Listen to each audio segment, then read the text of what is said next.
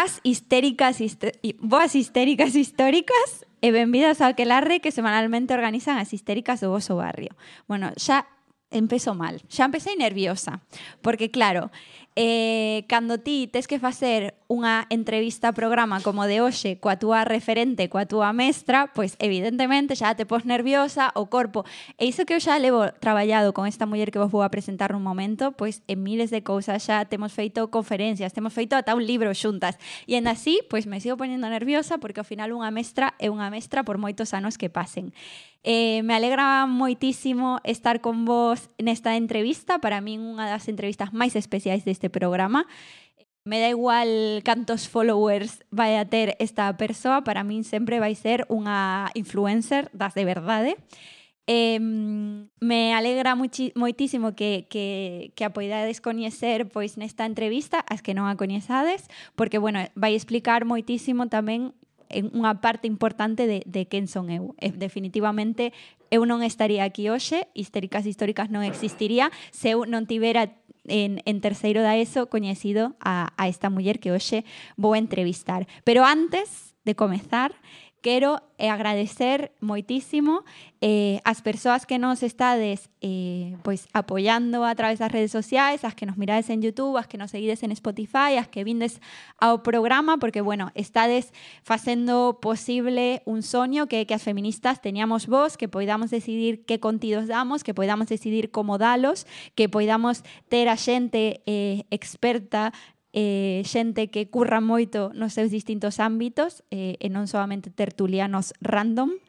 Entón, pois vos agradecemos moitísimo eh, esta posibilidade e esta oportunidade e ao final esta mostra de que, de que é posible e que agardamos que sexamos exemplo para que para que outras, seguramente con moita máis talento, con máis experiencia que a nós, pois se animen tamén a facelo, que sí que se pode. Eh, nada, quería agradecer moi especialmente a, a Animosa por agasallar esta, centra, eh, perdón, esta xenda que teño aquí, chulísima. Eh, me lío moito explicando isto porque eu non estou acostumada, nunca pensei que alguén me ia dar algo gratis algunha vez. Entón, últimamente me estou levando moitas sorpresas neste sentido. A xente me premia, me dá cousas gratis, en fin, son feliz. Eh, o soño de ser influencer cada vez se me achega máis. Entón, o rollo é que Animosa nos agasallou eh, estas, estas axendas preciosérrimas, a, Morada e a Histéricas Históricas, e hoxe o noso público ten axendas gratis coa súa participación, e así están de animados ou non público. Estades?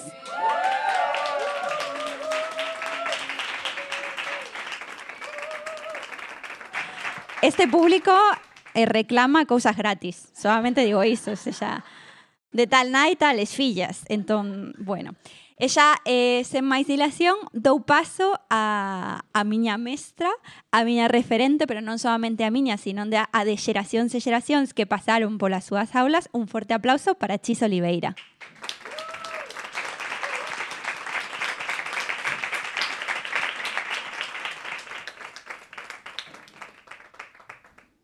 Bueno, hola. Hola, Chis.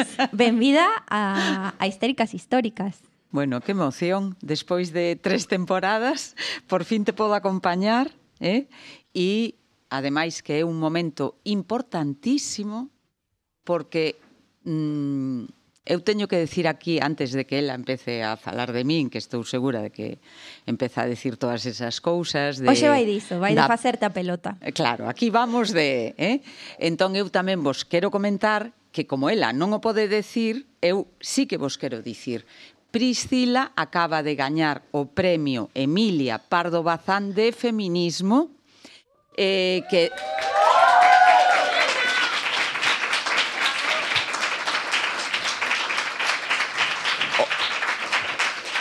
O primeiro premio é a primeira vez que se fai este eh, que se fai este este premio en en eh, en Vigo, e co Faro de Vigo, coa Deputación de Pontevedra. E eh, habendo moitísimas candidaturas, porque a cousa está na rede, ti podes proporcionar aí na rede candidatas e tal, había moita, a verdade que había moita xente, foi unha cousa eh, moi reñida e finalmente gañou Pris ese premio. E eh, como ela non o vai decir, vos lo digo eu. Así, a ver, xa... eu se nos acaso, o tema trouxen aquí o premio para que saliera. No, pero este Claro, xa, claro. Ia, ia, ia ter que sair. Entón, moi bien, me alegro que non, non fixera falta que te fixera así un codazo ni nada. Así, os premios agora estamos vivindo malos tempos mmm, e non, non son premios económicos, pero son recoñecementos e eh, a verdade que sempre é un placer que te, que te consideren, que te recoñezan e que te poñan en valor, non? Bueno, e ademais, fora bromas, eh, agora a min evidentemente pois me fixo unha ilusión inmensa, pero aparte diso, eu creo que é un xesto eh, de cara a, a feministas máis novas, non? Que, que, bueno, que feministas con moitísima máis traxectoria e que teñen loitado en, en espazos moitísimo máis, máis complicados dos que nos tocan hoxe a nós, pois que nos recoñezan o traballo, nos abran a porta e nos dean a man. E a mí iso hmm. pois me parece que que bueno, que unha vez máis o feminismo dá exemplo a calqueras outras eh, teorías transformadoras de, de que sí que se pode, de que de que hai pasado, hai presente, pero tamén hai futuro. Así que super feliz. E se si podemos seguir falando de premios, podo? Podes. tamén vos quero comentar que o Comando Igualdade que eu montei hai máis hai 12 anos xa e que agora coordina Priscila xunto con Ana Álvarez que está tamén aquí no público foi tivo o recoñecemento, o premio da Delegación de Goberno de España en Galicia, o premio mm, Meninas. O premio Meninas. Eh? E, e a verdade é que tamén é outra satisfacción que este grupo que estamos traballando desinteresadamente dende hai tanto tempo con todo este voluntariado detrás que tiver este recoñecemento. Polo tanto que eh, tamén tedes en, en redes o discurso de Pristila, que foi ela quen, recoñe, quen recolleu o premio e deixou ali a todos eses persoeiros abrallados, porque claro, todo o mundo vai ali co papel e tal, e chega esta con de youtuber total, falando ali como se si fora de toda a vida recollendo premios, vamos. Sí, ademais porque falei tamén de, lembro que non, non tiña nada preparado, porque sempre, este premio sí que sabía que non lo ian dar, vale? O, o meu, o que me deron a mí, non. O sea, para o segundo, para o primeiro, non teño excusa por non terme preparado o, o discurso, porque sabía que non lo ian dar, no segundo non o preparei porque teño excusa porque non sabía como ian dar.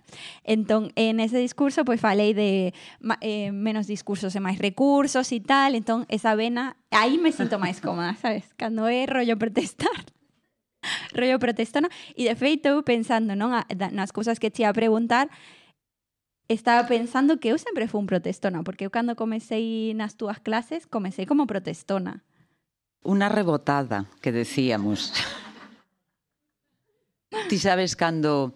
Bueno, aquí hai xente que se dedica a isto da, do ensino e é moi común ter a xente que se te rebota, sobre todo cando falas de cousas que provocan, como é o tema feminista, e cuestionar cousas da túa vida, eh, da túa identidade, do, da túa sexualidade e tal.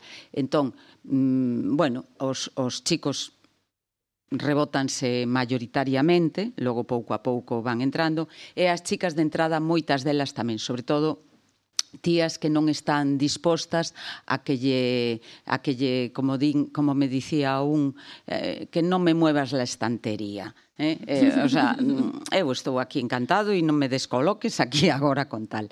E esta era unha desas rebotadas, non? Ah, pois na miña casa non, na miña casa non pasa nada diso. Ah, pois non, te equivocas, eh? Porque... O meu irmán e máis eu xogamos exactamente co mesmo. Na miña casa 50% toda. O meu pai, tanto como a miña nai. Ou máis, dicía. Que hipócrita la tía. E eu, pois que guai. Sí, sí, era ah, sí, contame máis, sabes, como rollo meme. E logo xa chegou o segundo trimestre e tivo unha crise de identidade, rollo, por que lle minteu tanto a esta muller? porque son mentirosa compulsiva de súpeto. E eu creo que ese foi o proceso polo que pasamos moitas das que pasamos polas súas aulas. É verdade que eu tardei un trimestre, pero houve xente que aínda coñezo agora que eu sigo co, eh, levándome co xente da miña promoción e hai persoas agora a, a, aos albores dos 30 dicindo o que dixo chis cando tiñamos 16 anos, tiña razón. Eu ainda gardo aquela libreta onde anotaba todo aquel diario, onde anotaba todo, claro, porque cando traballas cousas que teñen que ver coa túa vida, coa túa sensibilidade, cos teus desexos, cos teus medos, cos, en fin, todo eso te afecta, porque normalmente, bueno, temos o problema de que temos un sistema educativo que moitas veces Imaginarvos eu dando aulas de filosofía de que tiña que falar do sexo dos anxos, a metafísica, vale? E cando falas do que nos afecta, do que nos toca, da, da, mm, daquelo que, que realmente me interesa, pois estás de alguna maneira revolucionándote, porque me revolucionaba tanto eu como elas e eles, porque de alguna maneira non é o mesmo falar de Kant ou de ou de Marx porque son os típicos autores de filosofía, que non é o mesmo que falar de quen somos e de quen queremos ser e de como eh, eh, que é o que me gusta, que é o que me que é o que me pon, que é o que que é o que rechazo, que aquelas cousas que me que me removen, ¿no? Todo todo iso que me toca tan adentro é o que estábamos a facer naquelas clases de educación afectivo sexual que facíamos no Colla 2. Bueno, de feito está este libro de la educación sentimental, non? Onde falas un pouco de de responder tamén a través da, de, de educar esas emocións, de falar da, das emocións, os sentimentos que a min me pareceu terrible, o falamos no, no libro que escribimos xuntas de, do Comando Igualdade, que despois da COVID nos vimos aí un halo de esperanza. Dixemos, bueno, ahora sí, agora sí que a educación vais a dar conta do importante que é traballar as emocións, do importante que que teñamos ferramentas, e logo... No. Sí. Bueno. Luego TIC. Aprendimos a usar Zoom e el aula virtual e el rollo así. Non era xusta a mensaxe esa, non era xusta. A sí, a verdade é que a, a COVID tivo moitas caras, non? Pero eh, caras nefastas, caras, mm, vamos, eu que vos vou contar, non? Pero Porque ti fuches bastante afectada pola... Eu fun, sí, un pouco tocada, sí, efectivamente. UCI... Coronada. Coronada, pero como unha raíña, vamos. Eh, ir superando todo iso mm, é, é un, un feito e aquí metedes para seguir dando caña pero mm, o que vos quería comentar que a COVID tuvo como cara digamos positiva eh, que puxo en valor a importancia de mm, facer as cousas de outra maneira, non? Mm, traballar, eh, darnos conta do importante que era a comunicación, o importante que eran os coidados, a xente que se preocupaba por nós, a xente que nos atendía, a xente que, eh, por exemplo, a nivel, a nivel didáctico e pedagóxico xa nas escolas, pois non era tan importante aqueles contidos académicos, senón eh, como, mm, bueno, pois a través de das plataformas, das titorías online, etc., de ir atendendo a xente que estaba pois pasando tan mal, non? Porque cada un, cada unha na súa medida, pois viuse afectada por todo aquelo que solamente pasaron un par de anos, pero xa nos parece que foi aí atrás, non? Pero realmente foi unha película de terror que fomos vivindo todas as persoas que estamos aquí, non? Sí, ademais aí foi onde, bueno, pois de alguna maneira, pois eu en, aínda afiancei máis o meu compromiso por unha educación que non se quede solamente non en ensinar un programa, sino en entender que estamos tratando con persoas.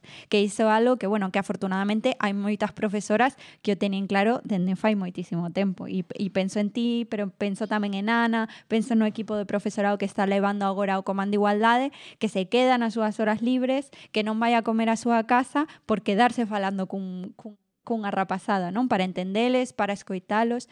E bueno, non sei se nos queres explicar un pouquiño para que non saiba o que é o Comando Igualdade, eh, tamén que, que, que é para ti, como é tamén para ti. Bueno, o, o Comando Igualdade mm, foi unha experiencia e sigue sendo, pero o interesante foi que, que hai hai 12 anos eh, en, tiña mm, un, uns grupos de, en segundo de BAC super ben formados, porque xa lles dera clase pois en terceiro, en cuarto da ESO, en primeiro, eh, antropoloxía, filosofía do dereito en segundo e tal, e era xente moi, moi capacitada, moi formada o pasar tamén polas miñas aulas durante todos eses anos e poder ter esa sensación de continuidade, non? Que moitas veces lle das un ano e nunca máis, pero cando cando podes seguir, eh aí vas como eh, unha horta que se vai cuidando e que se vai regando e, e aí a verdade é que agroman cousas moi interesantes. Bueno, pois eu como especialista en, en educación sexual e en cousas de, de xénero e tal, é moi habitual que me chamen, que me digan, bueno, un pouco de paracaídas, ven á aula que ali teño un problema porque teño unos machitos ou porque teño unha rapaza ou porque teño non sei que. Bueno, te chaman para ir ali, non? E, e eu eh, en, nese momento empecé a decir bueno, pois eu estou pensando que mellor que ir eu podían ir estas rapazas e estes rapaces que teño en segundo de bacharelato que están mm, que saben moi ben falar e argumentar E así foi como empezamos. E empezamos a ir a aulas, a, a, a grupos que maiormente onde había problemas, no? E o que me chamaba a atención era o ben que o facían, o ben que comentaban, o ben que falaban, o, o e, e tantas veces, claro, pois eh, a, a chavalada cando vía a, a chavales e chavalas falándolles que non eran profes, pois se encontraban moi cómodos e, e preguntaban e entraban en asuntos que o mellor non estaban previstos e tal e a verdade que foi eh, unha experiencia que xa nos quedamos moi interesadas todas as persoas e xa dixemos, bueno, isto hai como que explotar, no? explotalo e empezar a, a, a facelo máis. E empezamos a ir cada vez a máis aulas, a máis clases, e logo empezou a cousa a ir a outros centros, xa eh, a outros institutos, a, a outros centros sociales, e tivemos que poñerlle nome, no? E aquí a cousa era como nos vamos chamar? Entón, eh, como íbamos a, for, a, a actuar, eh, había unha parte de acción, unha acción absolutamente revolucionaria, ¿no? porque era xente nova a que iba a falar, cando normalmente fala xente formada, con diplomas, con títulos, digamos, personas expertas, e aquí eran chavales e chavalas iguais. Entón, eh, eh, nos gustou ese punto de esa acción chamarlle comando. E comando que? Comando igualdade, no? Mm, o sea, o toque de comando bélico tal, pero no, aquí é o comando igualdade mm, para tal. Uh -huh. E empezou así o comando a, a, a funcionar a funcionar e a cada vez a demanda era máis grande e empezábamos a ir a máis sitios. Daquela, Priscila xa non era alumna, Priscila xa estaba estudiando e moitas veces atraía o instituto a ela e a outras persoas que estudiaban por aí, as traía o, o instituto a falar do que estaban estudiando, a contarnos que facían, que tal e que cual. E cando coñeceron esta experiencia, xa enseguida Xente como Priscila xa dixo eu me uno ao comando e empezou a acompañarnos sempre que podía, nos acompañaba as, as distintas intervencións. E claro, para min era moi interesante porque contar con Priscila era como unha xeneración intermedia entre eu que xa era madurita e a chavalada e ela era como un punto un punto intermedio. E a verdade é que dende aquel momento, indaquela despois marchou a Ecuador cando fuches con ONU Mulleres, ali a tal. Bueno, pero así a todo sempre estivo pendente do comando e, e pasan, pasan os anos e o bo desta experiencia é que, mm, porque montar algo é importante, pero o importante é mantelo, mantelo no tempo. E agora xa levamos 12 anos con, este, con esta actividade, eh, incorporando a novas camadas cada ano, entre a xente nova, hai xente que marcha, pero a xente que marcha, o bonito do comando é que nunca marchan de todo. Aquí temos a xente do comando, que como pode ser Isolda, que está por aí, que é xente que mm, mm, xa acabou, xa rematou no instituto, xa ten, eh, está o mellor a rematar os seus estudios de especialidade e tal, pero de algún xeito siguen vencelladas o comando e moi moitas veces veñen facernos formación ou ás veces nos acompañan. En fin, o comando é un modelo de horizontalidade e de mm, vivir no progreso e no paso do, do tempo, non? Para min é, é feminismo non solamente nos contidos, senón tamén na práctica que me parece nas fundamental. Formas, ¿no? Nas formas, que, que é complexo, porque de, dende logo é complexo e non estamos acostumadas e, e foi e o traballar as jerarquías e tal é algo que, que nos tivemos que traballar, pero que eu creo que o resultado pois está a vista. Está a vista nos seus libros, eh, que, porque teño que acabar a entrevista, entón o momento spam chega agora. Eh, que está no libro Este en castelán, que é la revolución feminista en las aulas, eh, que agora chega Nadal e para esas eh, charlas cos cuñados eh, non me refiro solamente aos mozos das fosas irmás. A ver se si me entiendo, a ver si me explico. Eh, falamos pois non solamente do proxecto, senón tamén un pouco como, como guía para principiantes, non? De como responder ao de feminazi e o de, claro, pero si es que si tú le pegas a una tía vas a la cárcel, pero si una tía te pega a ti no pasa nada. O sea, estas cosas de onde saca peña.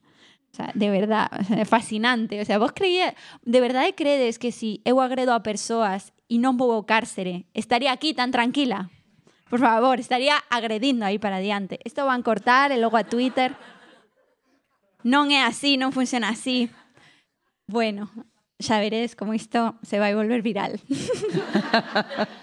Bueno, eh, a mí me gustaría, Chis, en realidad este foi un engano para que vexas eh, o, o moito que nos faz falta neste programa e a mí me gustaría convidarte a que, a que veñas na seguinte eh, e que volvas a, a contarnos un poquinho máis. Eu creo que aquí hai moitísimo do, do que falar, creo que hai que que hai moitísimo que falar, por exemplo, da educación afectivo sexual, que é un campo que ti dedicaches pois mm, prácticamente toda a túa traxectoria, eh, pero claro, creo que non temos o tempo suficiente hoxe para, para dedicarlle, así que me gustaría aquí, diante de todo o mundo, nunha situación onde é moi complexo rexeitar tal invitación, preguntarte, ¿te gustaría che volver eh, despois de Nadal ao programa de Histéricas Históricas? Avec plaisir. y aquí está grabado, señoras y señores.